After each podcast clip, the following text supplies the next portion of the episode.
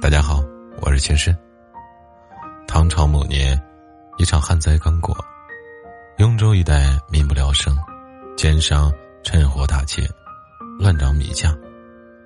现任崇州太守令狐楚心里很不是滋味，所以，当迎接他上任的代表来拜见时，令狐楚便心不在焉的应付着，便在大脑中飞速闪过一个个念头。雍州城内前来迎接的官员很多，他们轮流跟这位新上任的太守寒暄着。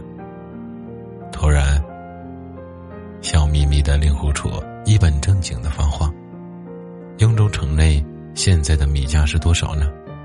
州里有几个仓库？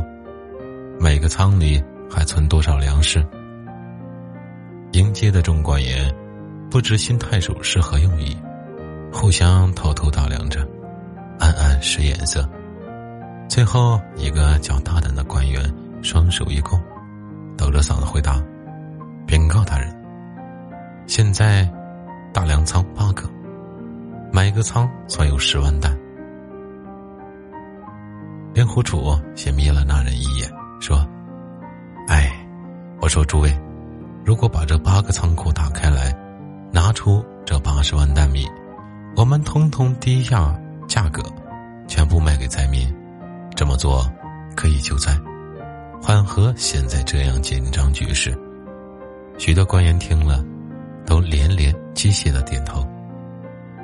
左右士官偷听，可着急了。他们跟那些囤粮好的奸商狼狈为奸，这话马上像长了脚一样，很快传到了城中。传进富户大户的耳朵里，富家大户们慌了手脚。秦太守这么做，自家存的粮卖不出，不是亏了血本吗？他们怕吃亏，好多人争先恐后组织人力，从仓库里挑出粮食，时平稳了下来。富户们中了令狐楚的问价计，当地百姓个个拍手称快。